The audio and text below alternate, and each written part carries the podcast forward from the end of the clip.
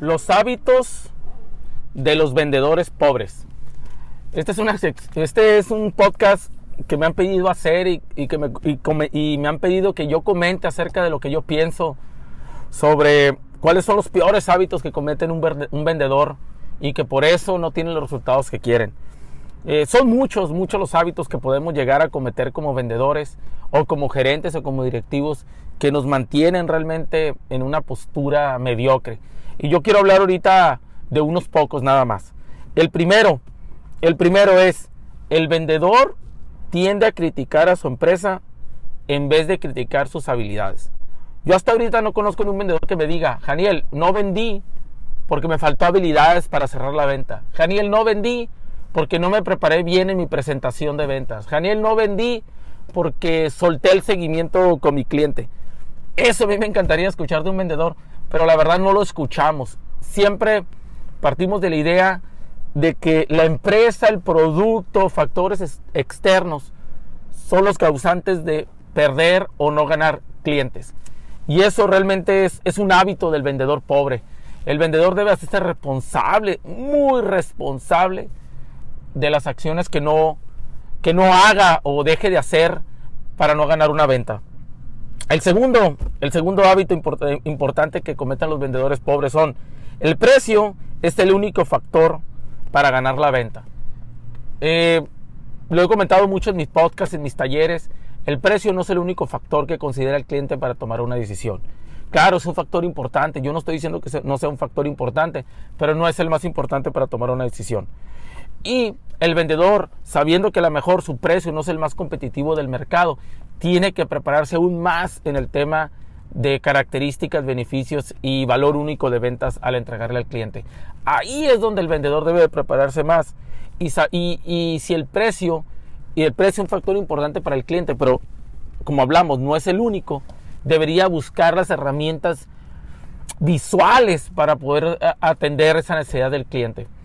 Conozco muchos vendedores que se la pasan quejando del precio, dame descuento, dame descuento, dame descuento, pero tampoco veo que ellos digan, miren, voy a, voy a preparar mi presentación de esta forma, quiero darle la vuelta a los comentarios del cliente de esta otra forma, quiero agregar este servicio que no he agregado yo como vendedor a estos prospectos para poderlo ganar. No lo veo, no lo veo. Y tienden a, a iniciar una plática relacionada con precio.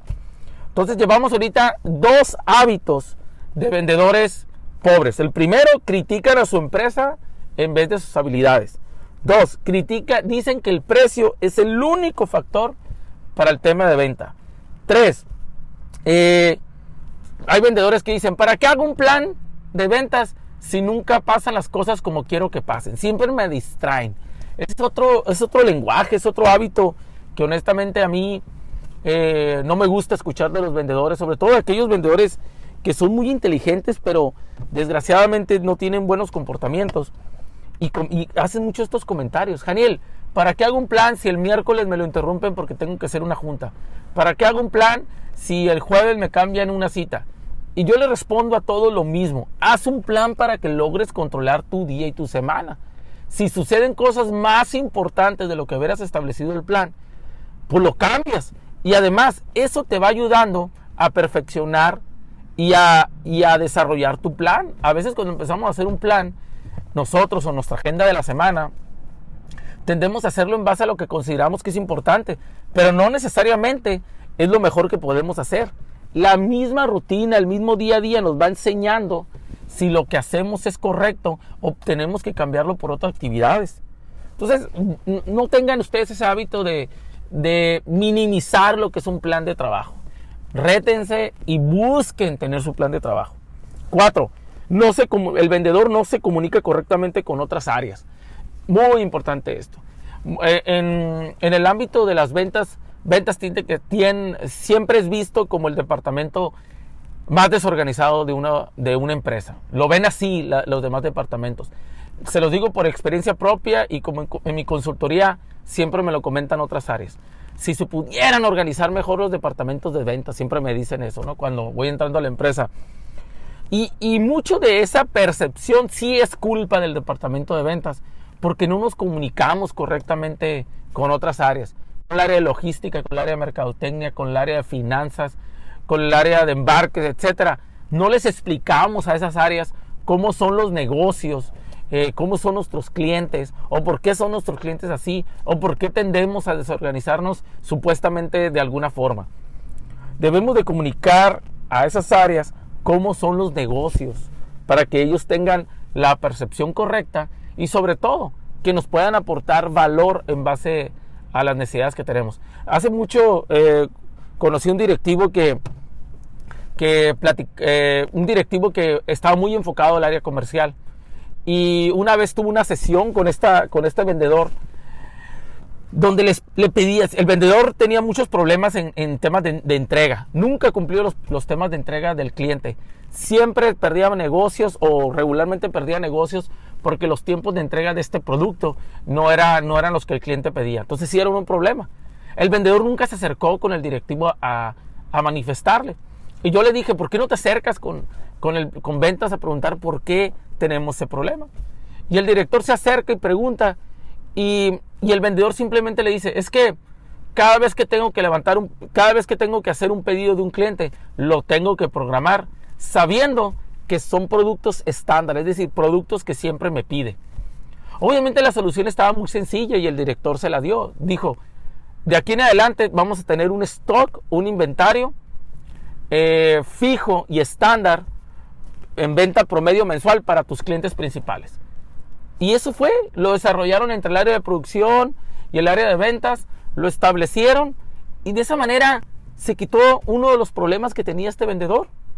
Por lo tanto, era tan fácil simplemente comunicar cuáles son las necesidades del producto, yo te las produzco, en qué volumen te las produzco y dónde te las almaceno. Era sencillo realmente poder resolver este tema, pero no había esa comunicación entre áreas. Entonces, ventas, te invito a que te comuniques constantemente con esa área. 5. Se capacitan solo en producto. Los vendedores piensan, o pensamos, me incluyo obviamente, y los, los gerentes piensan que solamente conociendo el producto y la industria es suficiente para poder vender y ser un excelente vendedor. Yo cada vez que estoy más en el campo, cada vez que avanza y maduro más mi carrera en mi profesión y, y en los proyectos que estoy emprendiendo, me doy cuenta de que el producto es importante, el mercado es importante, pero no en un porcentaje mayor que las habilidades de un vendedor. El vendedor necesita habilidades. Hay, una, hay un comentario que, que digo mucho en mis talleres, si te enfocas en producto, vas a morir con tu producto. Va a llegar un momento que vas a morir con, eh, con tu producto. ¿Por qué? Porque el mercado avanza de otras formas independiente al producto. Los productos cada vez aparecen más. Los productos tienen las mismas, casi las mismas garantías. Y, vivimos engañados como vendedores que, y, empresas, sobre todo, sobre todo las áreas de producción que están enamoradas de su producto y dicen, nosotros tenemos el mejor producto y por eso lo tenemos que vender. No es cierto. El, no se trata, el único que importa que diga que es el mejor producto es el cliente, pero el producto en sí no es simplemente lo físico, sino es el servicio y el valor y la asesoría que da el vendedor. Entonces, no digas que solamente conociendo el producto quiere decir que conoces eh, o que tienes todas las respuestas para poder negociar bien.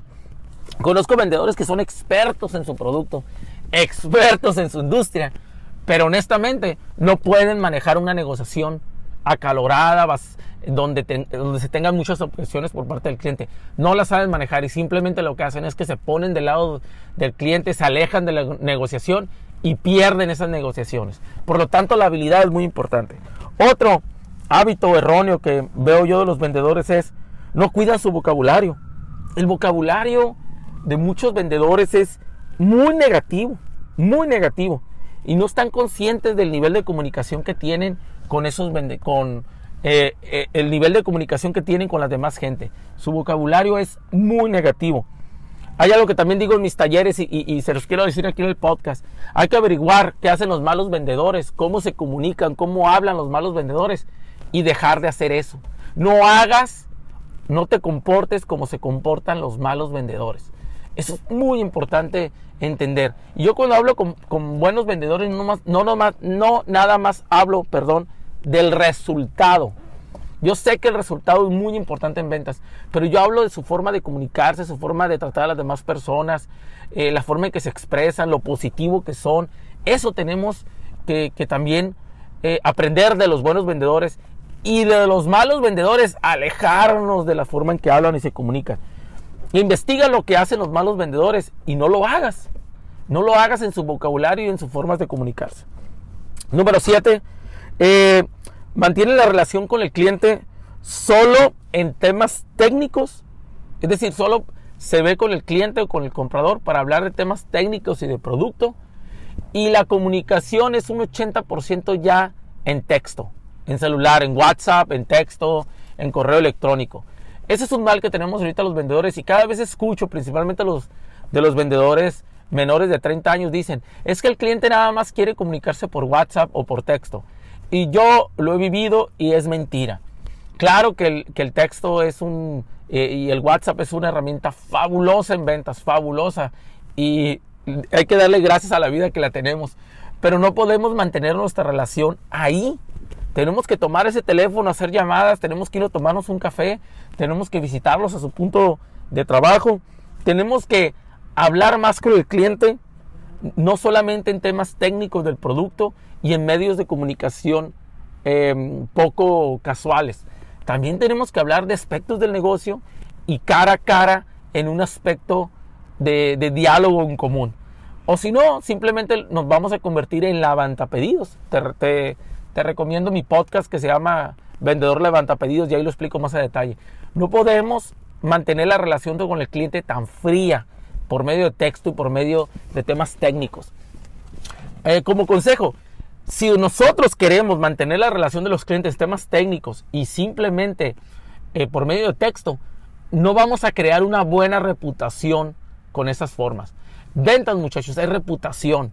Por eso necesitamos buscar múltiples canales para comunicarnos con nuestros clientes, tener un buen vocabulario como lo, que, como lo, como lo comenté, asumir el rol de, nuestras propias habilidades y poder estar al pendiente de lo que está sucediendo y el lenguaje del lenguaje que estamos transmitiendo nosotros a nuestros compañeros de trabajo y al mercado.